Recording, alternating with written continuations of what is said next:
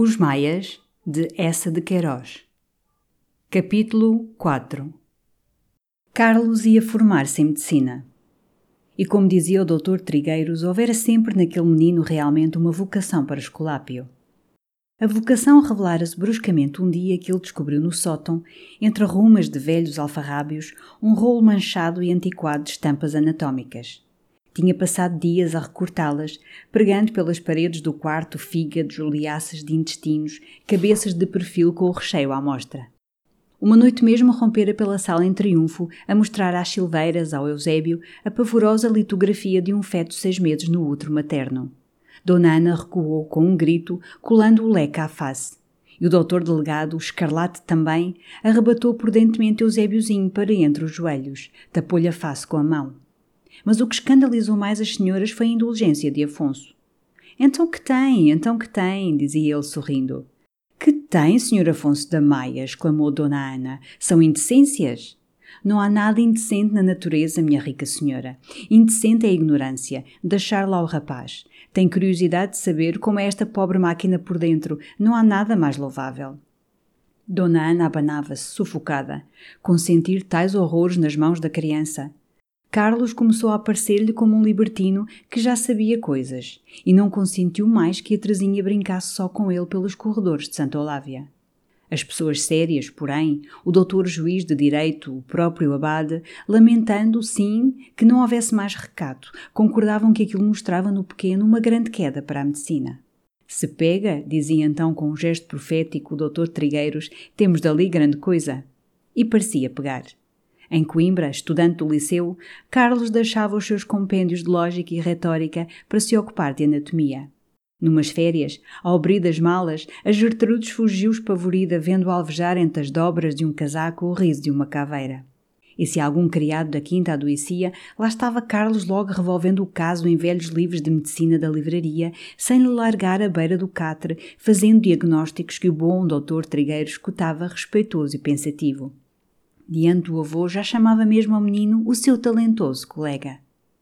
Esta inesperada carreira de Carlos, pensara -se sempre que ele tomaria capelo em direito, era pouco aprovada entre os fiéis amigos de Santa Olávia. As senhoras, sobretudo, lamentavam que um rapaz que ia crescendo tão formoso, tão bom cavaleiro, viesse a estragar a vida recetando emplastros e sujando as mãos no jogo das sangrias. O doutor juiz de direito confessou mesmo um dia a sua descrença de que o senhor Carlos da Maia quisesse ser médico a sério. Ora é essa, exclamou Afonso, e por que não há de ser médico a sério? Se escolhe uma profissão é para a exercer com sinceridade e com ambição, como os outros. Eu não o educo para vadio, muito menos para amador. Educo para ser útil ao seu país. Todavia, arriscou o doutor juiz de direito com um sorriso fino, não lhe parece a Vossa Excelência que há outras coisas, importantes também, e mais próprias talvez, em que o seu neto se poderia tornar útil? Não vejo, replicou Afonso da Maia. Num país em que a ocupação geral é estar doente, o maior serviço patriótico é incontestavelmente saber curar. Vossa Excelência tem resposta para tudo, murmurou respeitosamente o magistrado. E o que justamente seduzia Carlos na medicina era essa vida a sério, prática e útil, as escadas de doentes galgadas à pressa no fogo de uma vasta clínica, as existências que se salvam com um golpe de bisturi, as noites veladas à beira de um leito, entre o terror de uma família dando grandes batalhas à morte. Como em pequeno o tinham encantado as formas pitorescas das vísceras, atraíam-no agora estes lados militantes e heróicos da ciência. Matriculou-se realmente com entusiasmo. Para esses longos anos de quieto estudo, o avô preparara-lhe uma linda casa em celas, isolada, com graças de cottage inglês, ornada de persianas verdes, toda fresca entre as árvores. Um amigo de Carlos, um certo João da Ega, pôs-lhe o nome de Passos de Celas por causa de luxos então raros na academia, um tapete na sala, poltronas de marroquim, panóplias de armas e um escudeiro de libre. Ao princípio, este esplendor tornou Carlos venerado dos fidalgotes, mas suspeito aos democratas.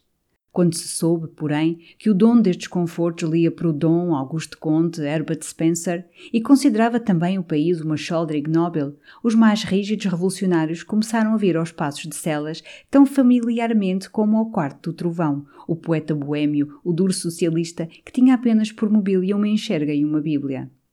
Ao fim de alguns meses, Carlos, simpático a todos, conciliara dandies e filósofos e trazia muitas vezes no seu break, lado a lado, o Serra Torres, um monstro que já era adido honorário em Berlim e todas as noites punha casaca, e o famoso craveiro que meditava a morte de Santanás encolhido no seu gabão de aveiro com o seu grande barrete de lontra.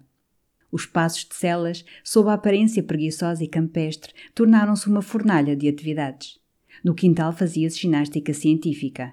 Uma velha cozinha fora convertida em sala de armas, porque naquele grupo a esgrima passava por uma necessidade social. À noite, na sala de jantar, moços sérios faziam um de sério.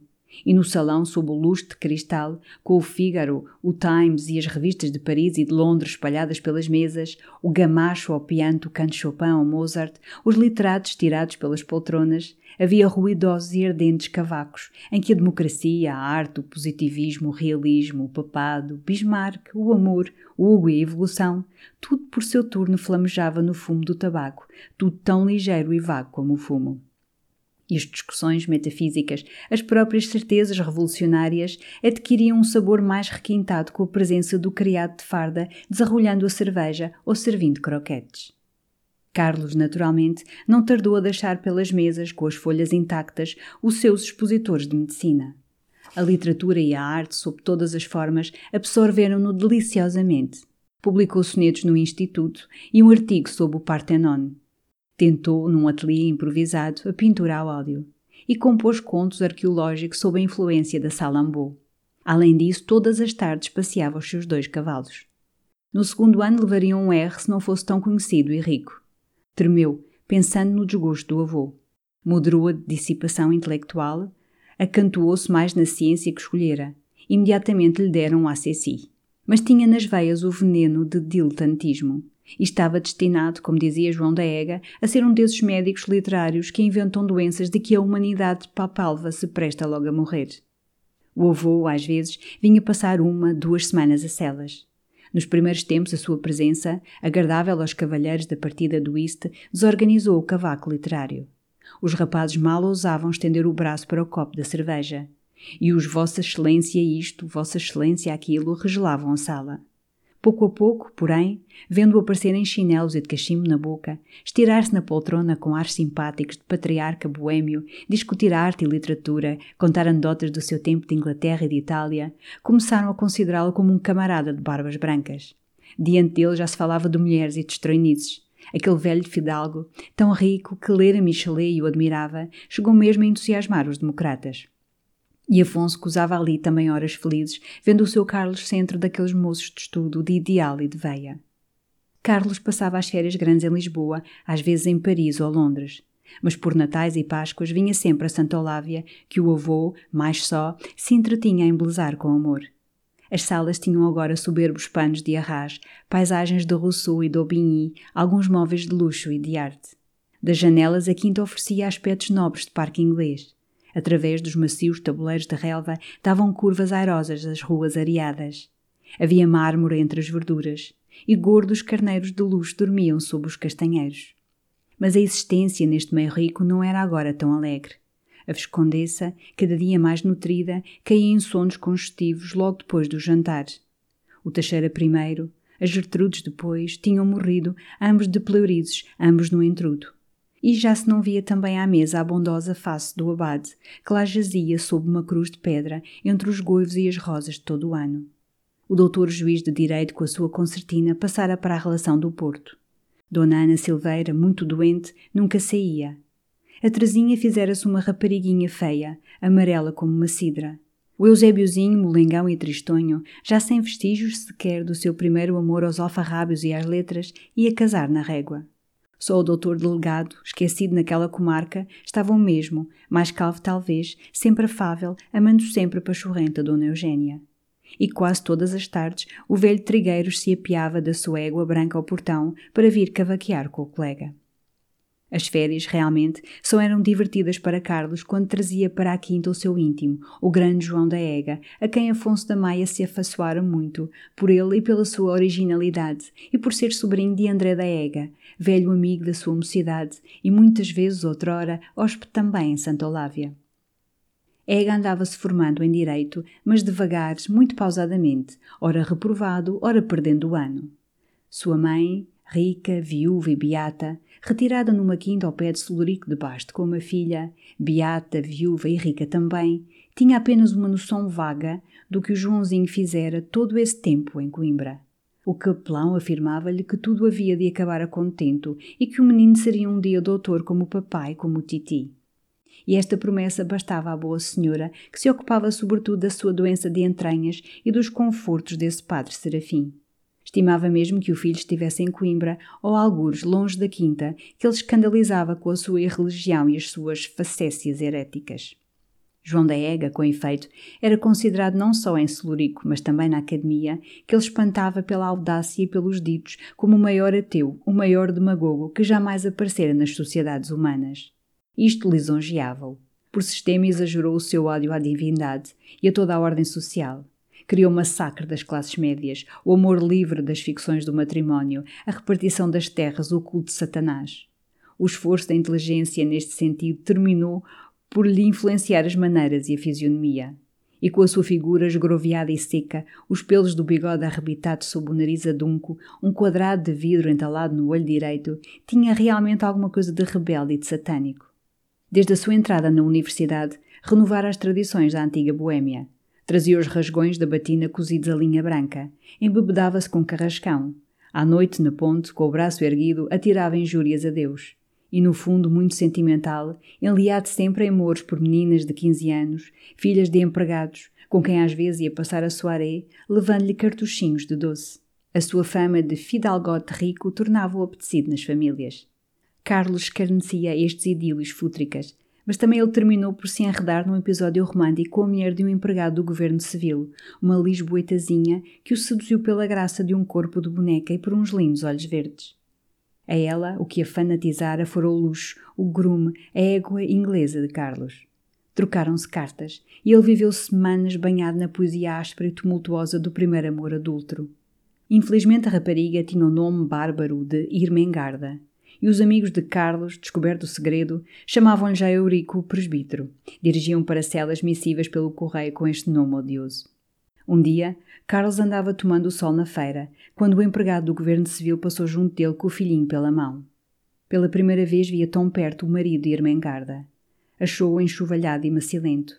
Mas o pequerrucho era adorável, muito gordo, parecendo mais roliço por aquele dia de janeiro sob os agasalhos de lã azul, tremelicando nas pobres perninhas roxas de frio e rindo na clara luz, rindo todo ele pelos olhos, pelas covinhas do queixo, pelas duas rosas das faces. O pai amparava-o, e o encanto, o cuidado com que o rapaz ia assim guiando os passos do seu filho impressionou Carlos. Era no momento em que ele lia Michelet e enchia-lhe a alma a veneração literária da santidade doméstica. Sentiu-se canalha em andar ali em cima do seu dog-cart a preparar friamente a vergonha e as lágrimas daquele pobre pai tão indefensivo no seu paletó coçado. Nunca mais respondeu às cartas em que Irmengarda lhe chamava seu ideal. De certa rapariga se vingou intrigando-o, porque o empregado do governo civil, daí por diante, dardejava sobre ele olhares sangrentos. Mas a grande topada sentimental de Carlos, como disse o Ega, foi quando ele, ao fim de umas férias, trouxe de Lisboa uma soberba rapariga espanhola e instalou numa casa ao pé de Celas. Chamava-se Encarnación. Carlos alugou-lhe ao mês uma vitória com um cavalo branco e Encarnación fanatizou Coimbra como a aparição de uma dama das camélias, uma flor de luxo das civilizações superiores.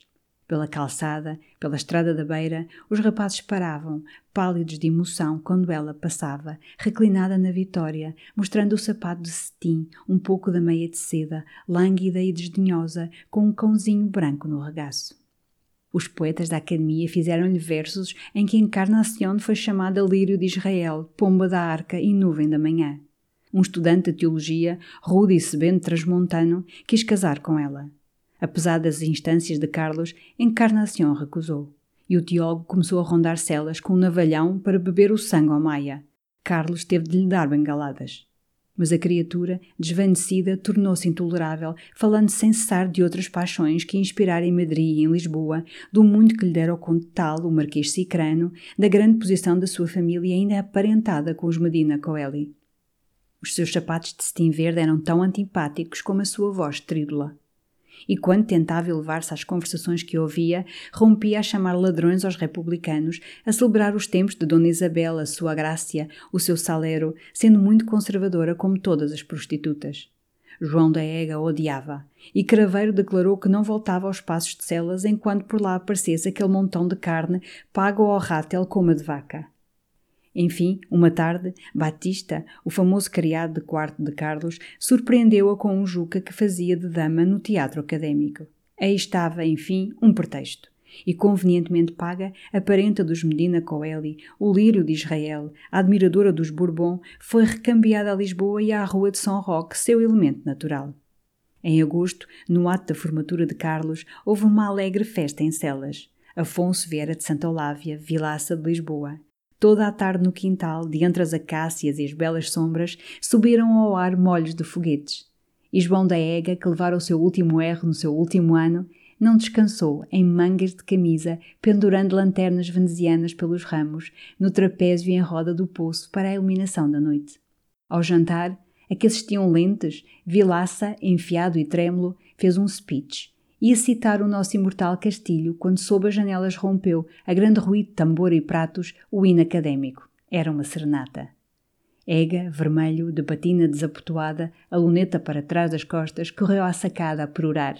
Aí temos o nosso Maia, Carlos Eduardo Zab Maia, começando a sua gloriosa carreira, preparado para salvar a humanidade enferma ou acabar de a matar segundo as circunstâncias.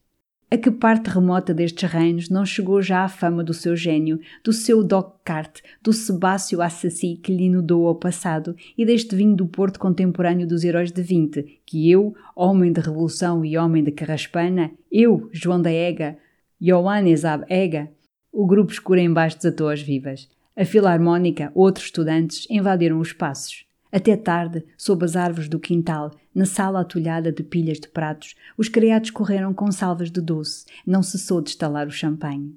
E Vilaça, limpando a testa, o pescoço, abafado de calor, ia dizendo a um, ao outro, a si mesmo também: Grande coisa ter um curso. E então Carlos Eduardo partira para a sua longa viagem pela Europa. Um ano passou.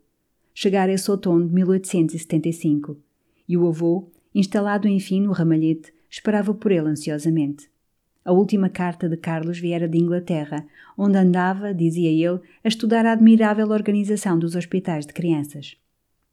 Assim era, mas passeava também por Brighton, apostava nas corridas de Goodwood, fazia um idílio errante pelos lagos da Escócia, com uma senhora holandesa separada de seu marido, venerável magistrado da Haia, uma Madame Rugal, soberba criatura de cabelos de ouro fulvo, grande e branca como uma ninfa de Rubens. Depois começaram a chegar, dirigidas ao ramalhete, caixas sucessivas de livros, outras de instrumentos e aparelhos, toda uma biblioteca e todo um laboratório que trazia ao Vilaça manhãs inteiras aturdido pelos armazéns da alfândega. O meu rapaz vem com grandes ideias de trabalho, dizia Afonso aos amigos. Havia 14 meses que ele o não via, o seu rapaz, a não ser numa fotografia mandada de Milão, em que todos o acharam magro e triste. E o coração batia-lhe forte na linda manhã de outono, quando do terraço do ramalhete, de binóculo na mão, viu assomar vagarosamente por trás do alto prédio fronteiro um grande paquete Royal Mail que lhe trazia o seu neto. À noite os amigos da casa, o velho Sequeira, Dom Diogo Coutinho, o Vilaça, não se fartavam de admirar o bem que a viagem fizera a Carlos. Que diferença da fotografia! Que forte! Que saudável! Era de certo um formoso e magnífico moço, alto, bem feito, de ombros largos, com uma testa de mármore sobre os anéis dos cabelos pretos e os olhos dos maias, aqueles irresistíveis olhos do pai, de um negro líquido, ternos como os dele e mais graves. Trazia a barba toda, muito fina, castanho escura, rente na face, aguçada no queixo, o que lhe dava com o bonito bigode arqueado aos cantos da boca uma fisionomia de belo cavaleiro da Renascença. E o avô, cujo olhar risonho e úmido transbordava de emoção, todo se orgulhava de o ver, de o ouvir, numa larga veia, falando da viagem, dos belos dias de Roma, do seu mau humor na Prússia, da originalidade de Moscou, das paisagens da Holanda. E agora? perguntou-lhe o Sequeira depois de um momento de silêncio em que Carlos estiver bebendo o seu conhaque e soda.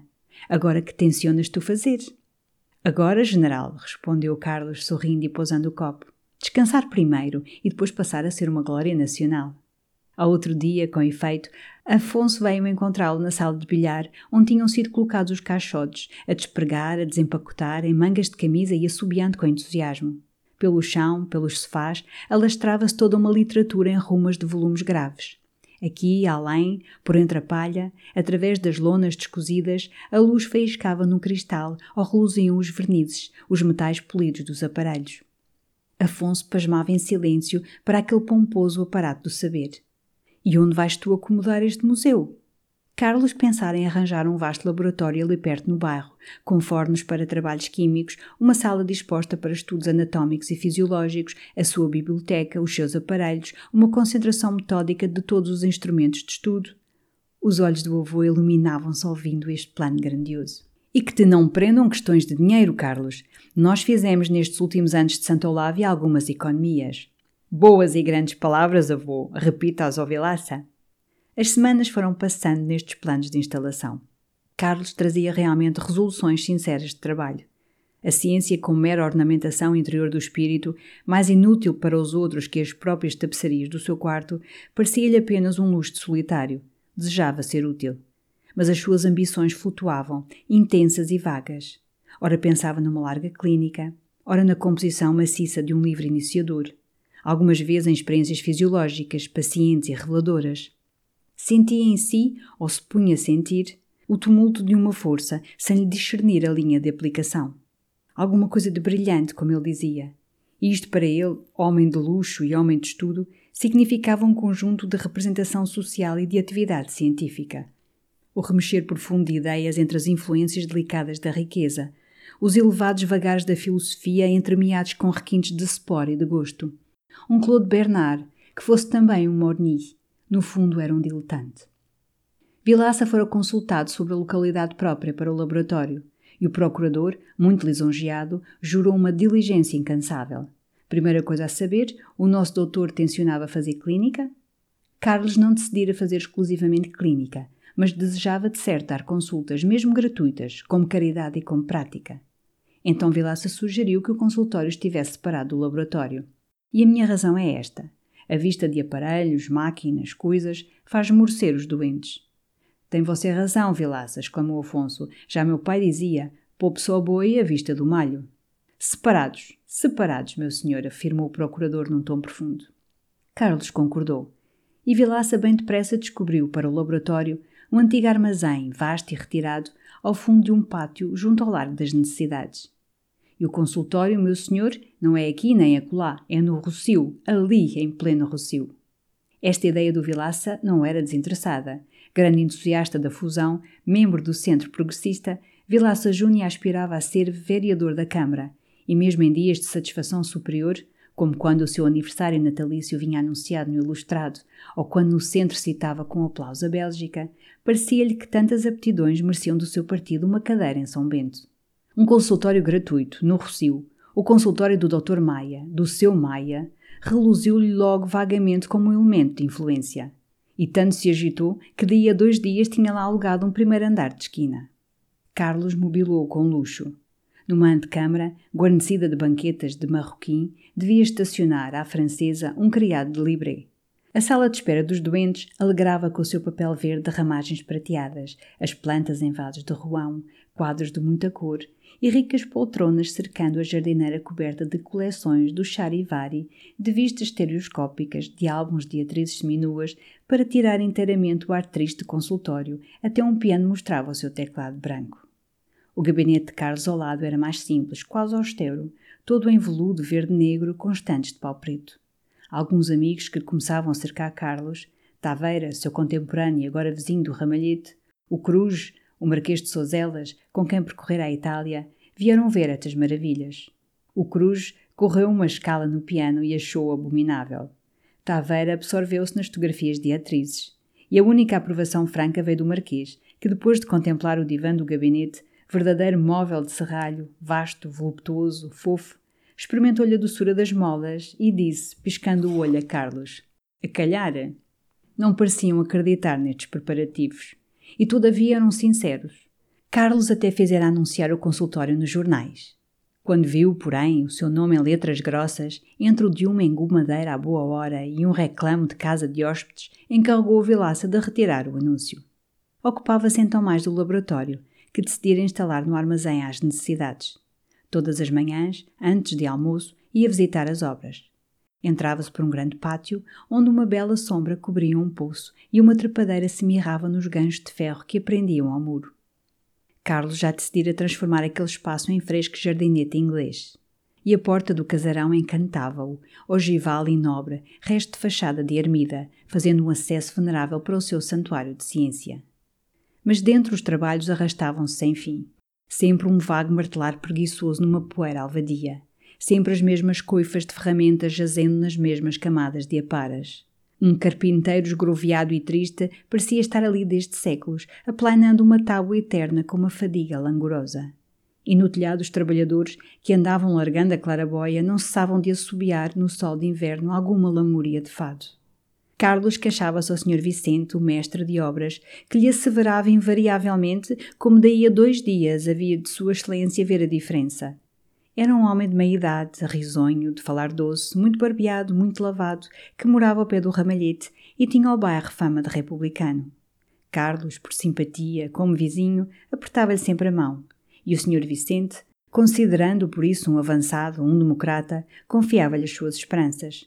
O que ele desejava primeiro que tudo era um 93, como em França. O quê? Sangue? dizia Carlos, olhando a Frei com rada e roliça face do demagogo. Não, senhor, um navio, um simples navio. Um navio? Sim, senhor, um navio fretado à custa da nação, em que se mandasse pela barra fora o rei, a família real, a cambada dos ministros, dos políticos, dos deputados, dos intrigantes, etc. e etc. Carlos sorria, às vezes argumentava com ele. Mas está o Sr. Vicente bem certo que apenas a cambada, como tão exatamente diz, desaparecesse pela barra fora, ficavam resolvidas todas as coisas e tudo atolado em felicidade? Não, o Sr. Vicente não era tão burro que assim pensasse. Mas suprimida a cambada, não via Sua Excelência, ficava o país desatravancado e podiam então começar a governar os homens de saber e de progresso. Sabe Vossa Excelência qual é o nosso mal? Não é má vontade dessa gente, é muita soma de ignorância. Não sabem, não sabem nada. Eles não são maus, mas são umas cavalgaduras. Bem, então essas obras, amigo Vicente, dizia-lhe o Carlos, tirando o relógio e despedindo-se dele com um valente shake hands. Veja se me andam. No peço como proprietário, é como correligionário. Daí a dois dias há de Vossa Excelência ver a diferença, respondia o mestre de obras, desbarretando-se. No ramalhete, pontualmente ao meio-dia, tocava a sineta do almoço. Carlos encontrava quase sempre o avô já na sala de jantar, acabando de percorrer algum jornal junto ao fogão, onde a tépida suavidade daquele fim de outono não permitia acender lume, mas verdejando todo ele plantas de estufa. Em redor, nos aparadores de carvalho lavrado, rebrilhavam suavemente, no seu luxo maciço e sóbrio, as bachelas antigas. Pelas tapeçarias ovais dos muros apainelados corriam cenas de balada, caçadores medievais soltando o falcão, uma dama entre pagens alimentando os cisnes de um lago, um cavaleiro de viseira calada seguindo ao longo de um rio e contrastando com o teto escuro de castanho entalhado, a mesa resplandecia com as flores entre os cristais. O reverendo Bonifácio, que desde que se tornara dignatário da igreja comia com os senhores, lá estava já majestosamente sentado sobre a alvura nevada da toalha, à altura de algum grande ramo. Era ali, no aroma das rosas, que o venerável gato gostava de lamber, com o seu vagar estúpido, as sopas de leite servidas num covilhete de Estrasburgo. Depois agachava-se, traçava por diante do peito a fofa pluma da sua cauda e, de olhos cerrados, os bigodes tesos, todo ele uma bola entufada de pelo branco malhado de ouro, gozava de leve uma cesta macia. Afonso, como confessava, sorrindo e humilhado, ia-se tornando com a velhice uma gourmet exigente e acolhia com uma concentração de crítico as obras de arte do chefe francês que tinham agora, um cavalheiro de mau gênio, todo bonapartista, muito parecido com o imperador e que se chamava Monsieur Theodore. Os almoços no ramalhete eram sempre delicados e longos. Depois, ao café, ficavam ainda conversando. E passava da uma hora, da hora e meia, quando Carlos, com uma exclamação, precipitando-se sobre o relógio, se lembrava do seu consultório. Bebia um cálice de chartreuse, acendia à pressa um charuto. Ao trabalho, ao trabalho! exclamava. E o avô, enchendo devagar o seu cachimbo, invejava-lhe aquela ocupação, enquanto ele ficava ali a vadiar toda a manhã. Quando esse eterno laboratório estiver acabado, talvez vá para lá passar um bocado, ocupar-me de química. E ser talvez um grande químico. O avô tem já o feitio. O velho sorria. Esta carcaça já não dá nada, filho. Está pedindo eternidade. Quer alguma coisa da Baixa, de Babilônia? perguntava Carlos, abotoando à pressa as suas luvas de governar. Bom dia de trabalho. Pouco provável. E no dog cart, com aquela linda égua atunante, ou num Fiat com que maravilhava Lisboa, Carlos lá partia em grande estilo para a Baixa, para o trabalho. O seu gabinete, no consultório, dormia numa paz tépida entre os espessos veludos escuros, na penumbra que faziam os estores de seda verde corridos. Na sala, porém, as três janelas abertas bebiam à farta à luz. Tudo ali parecia festivo. As poltronas em torno das jardineiras tendiam os seus braços, amáveis e convidativos. O teclado branco do piano ria e esperava, tendo abertas por cima as canções do Gounod. Mas não aparecia jamais um doente. E Carlos, exatamente como o criado, que na ociosidade da antecâmara dormitava sob o diário de notícias, acaçapado na banqueta, acendia um cigarro lá ferme, tomava uma revista e estendia-se no divã. A prosa, porém, dos artigos estava como embebida do tédio moroso do gabinete. Bem depressa bocejava, deixava cair o volume. Do Rocio, o ruído das carroças, os gritos errantes de pregões, o rolar dos americanos subiam numa vibração mais clara por aquele ar fino de novembro. Uma luz macia, escorregando docemente o azul farrete, vinha dourar as fachadas enxovalhadas, as copas mesquinhas das árvores do município, a gente vadiando pelos bancos. E essa sussurração lenta de cidade preguiçosa, esse ar aveludado de clima rico, pareciam ir penetrando pouco a pouco naquele abafado gabinete e resvalando pelos volumes pesados pelo verniz dos móveis, envolver Carlos numa indolência e numa dormência. Com a cabeça na almofada, fumando, ali ficava, nessa quietação de cesta, num cismar que se ia desprendendo, vago e tênue, como o tênue e leve fumo que se eleva de uma braseira meio apagada. Até que, com esforço, sacudia-se torpor, passeava na sala, Abria aqui e além pelas estantes um livro, tocava no piano dois compassos de valsa, espreguiçava-se e, com os olhos nas flores do tapete, terminava por decidir que aquelas duas horas de consultório eram estúpidas. Está aí o carro? ia perguntar ao criado. Acendia bem depressa outro charuto, calçava as luvas, descia, bebia um largo sorvo de luz e ar, tomava as guias e largava, murmurando consigo. Dia perdido. Foi uma dessas manhãs que, preguiçando assim no sofá com a revista dos dois mundos na mão, ele ouviu um rumor na antecâmara e logo uma voz bem conhecida, bem querida, que dizia por trás do reposteiro: Sua Alteza Real está visível? Oh, Ega! gritou Carlos, dando um salto do sofá. E caíram nos braços um do outro, beijando-se na face enternecidos. Quando chegaste tu? Esta manhã? Caramba! exclamava Ega, procurando pelo peito, pelos ombros, o seu quadrado de vidro e entalando-o enfim no olho. Caramba! Tu vens esplêndido desses Londres, dessas civilizações superiores. Estás com um ar renascença, um ar valois. Não há nada como a barba toda. Carlos ria, abraçando-o outra vez. E de onde vens tu? De Celurico? Qual Celurico? Da Foz. Mas doente, menino, doente. O fígado, o baço, uma infinidade de vísceras comprometidas enfim, 12 anos de vinhos e águas ardentes. Depois falaram das viagens de Carlos, do Ramalhete, da demora do Ega em Lisboa. Ega vinha para sempre. Tinha dito do alto da diligência às várzeas de Celurico o adeus de eternidade. Imagina tu, Carlos amigo, a história deliciosa que me sucede com a minha mãe. Depois de Coimbra, naturalmente, sondei a respeito de vir viver para Lisboa, confortavelmente, com os dinheiros largos. Qual não caiu? Fiquei na quinta, fazendo epigramas ao padre Serafim e a toda a corte do céu. Chega julho e aparece nos arredores uma epidemia de anginas. Um horror, creio que vocês lhe chamam diftéricas. A mamã salta imediatamente à conclusão que é a minha presença, a presença do ateu, do demagogo, sem jejuns e sem missa, que ofendeu Nosso Senhor e atraiu o flagelo. Minha irmã concorda. Consultam o padre Serafim. O homem, que não gosta de me ver na quinta, diz que é possível que haja indignação do Senhor e minha mãe vem pedir-me quase de joelhos, com a bolsa aberta, que venha para Lisboa, que há ruína, mas que não esteja ali chamando a ira divina.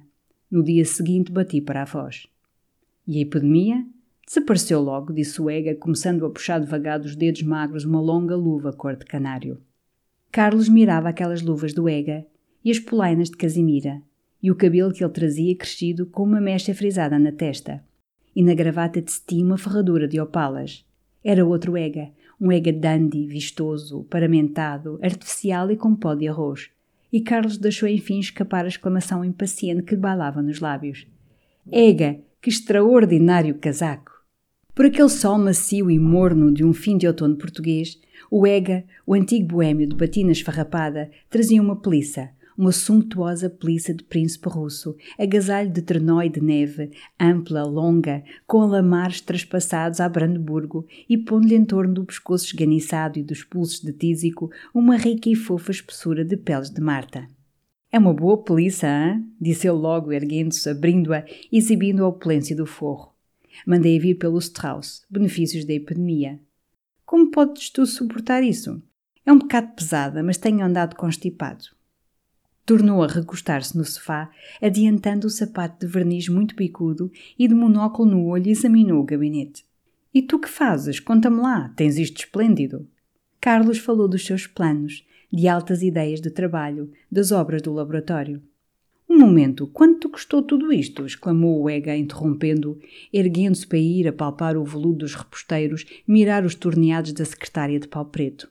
Não sei, o Vilaça é que deve saber. E Ega, com as mãos enterradas nos vastos bolsos da peliça, inventariando o gabinete, fazia considerações. O veludo dá seriedade. Tem a sua expressão própria, enternece e faz pensar. Gosto deste divã, móvel de amor. Foi entrando para a sala dos doentes, devagar, de luneta no olho, estudando os ornatos. Tu és o grandioso Salomão, Carlos. O papel é bonito e o cartonezinho agrada-me. Apalpou também. Uma begónia manchada da sua ferrugem de prata num vaso de ruão interessou-o. Queria saber o preço de tudo. E diante do piano, olhando o livro de música aberto, as canções de Gounod, teve uma surpresa enternecida. Homem, é curioso, cá me aparece, a barcarola, é deliciosa, hein? Dites la jeune belle, où voulez-vous aller, la voile? Estou um pouco rouco, era a nossa canção na foz. Carlos teve outra exclamação e, cruzando os braços diante dele, Tu estás extraordinário, Ega, tu és outro Ega. A propósito da Foz, quem é essa Madame Cohen que estava também na Foz, de quem tu, em cartas sucessivas, verdadeiros poemas que recebi em Berlim, na Haia, em Londres, me falavas com os arrobos do Cântico dos Cânticos? Um leve rubor subiu às faces do Ega, e limpando negligentemente o monóculo ao lenço de seda branca, uma judia, por isso usei o lirismo bíblico. É a mulher do Cohen, has de conhecer, um que é diretor do Banco Nacional. Demos-nos bastante. É simpática, mas o marido é uma besta.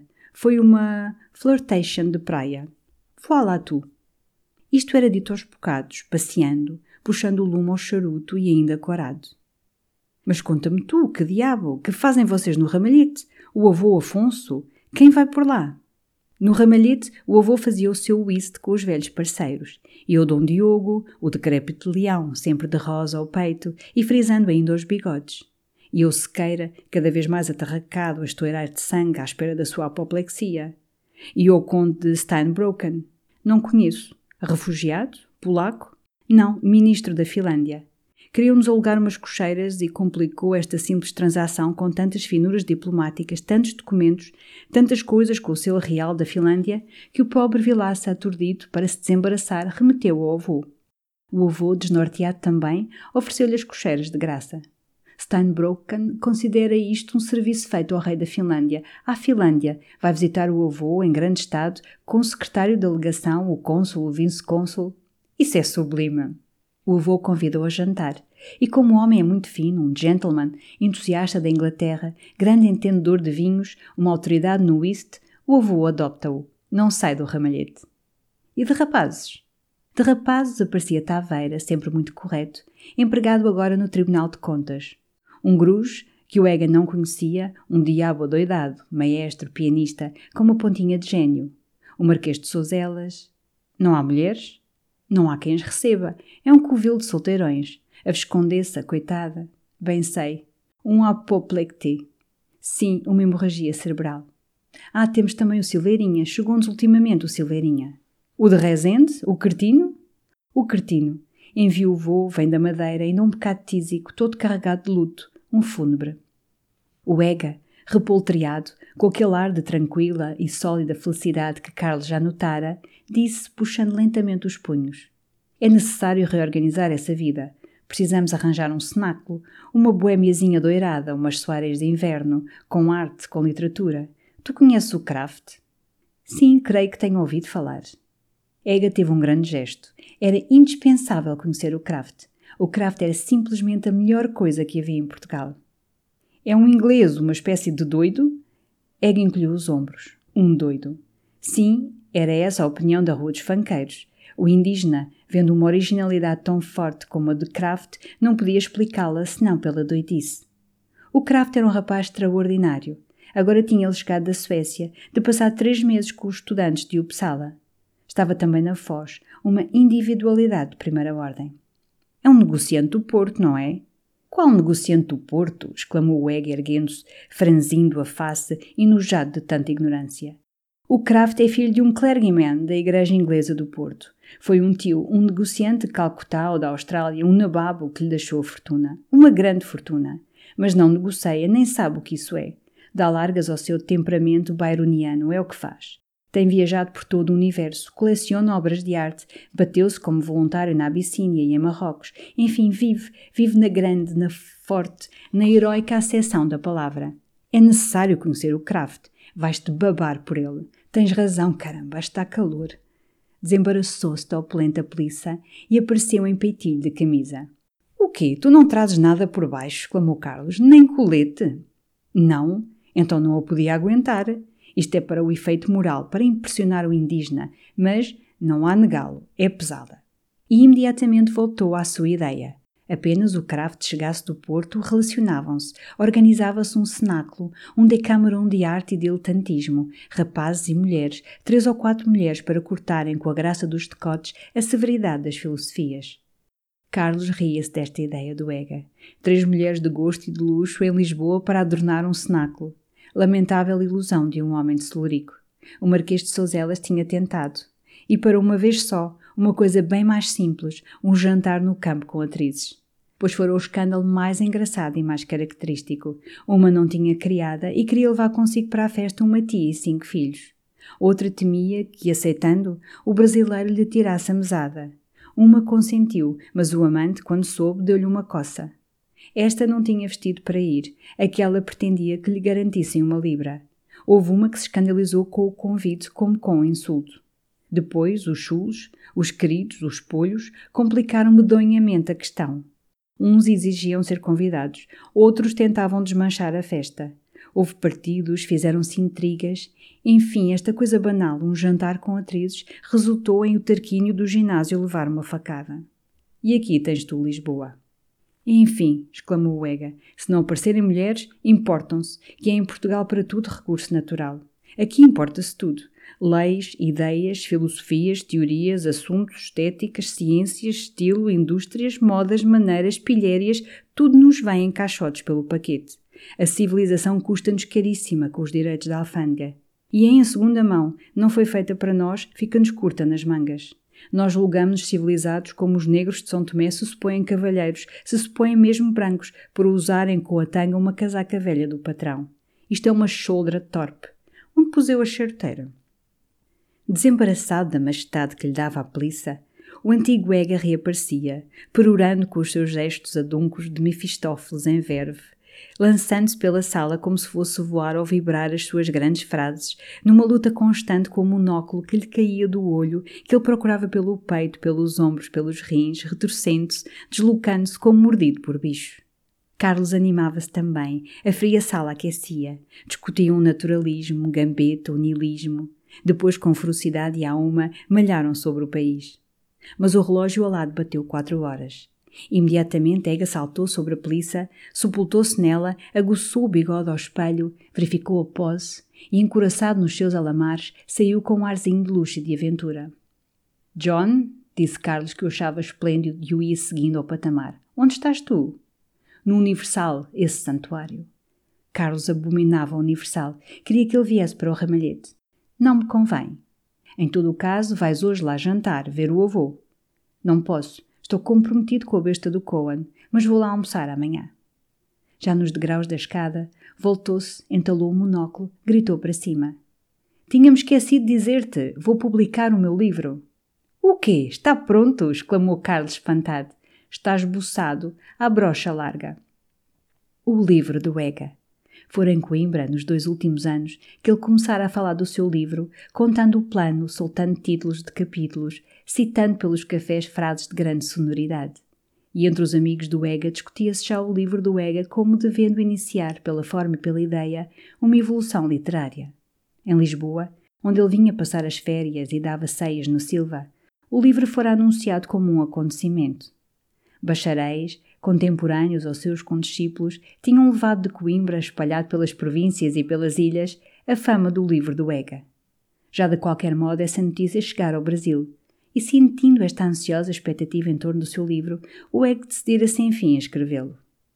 Devia ser uma epopeia em prosa, como ele dizia, dando, sob episódios simbólicos, a história das grandes fases do universo e da humanidade.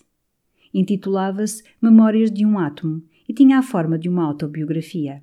Este átomo, o átomo do Ega, como se lhe chamava a sério em Coimbra, aparecia no primeiro capítulo, rolando ainda no vago das nebulosas primitivas. Depois vinha embrulhado, faísca cadente, na massa de fogo que devia ser mais tarde a Terra. Enfim, fazia parte da primeira folha de planta que surgiu da crosta ainda mole do globo. Desde então, viajando nas incessantes transformações da substância, o átomo do egg entrava na rude estrutura do orango, pai da humanidade, e mais tarde vivia nos lábios de Platão. Negrejava no burel dos santos, refulgia na espada dos heróis, palpitava no coração dos poetas. Gota de água nos lagos de Galileia, ouviram falar de Jesus ao fim da tarde, quando os apóstolos recolhiam as redes. Nó de madeira na tribuna da convenção, sentiram o frio da mão de Robespierre. Erraram nos vastos anéis de Saturno, e as madrugadas da terra tinham no orvalhado pétala resplandecente de um dormente e lânguido lírio. Fora omnipresente, era omnisciente, achando-se finalmente no bico da pena do Ega e cansado desta jornada através do ser, repousava, escrevendo as suas memórias. Tal era este formidável trabalho de que os admiradores do Ega em Coimbra diziam, pensativos e como esmagados de respeito, é uma Bíblia.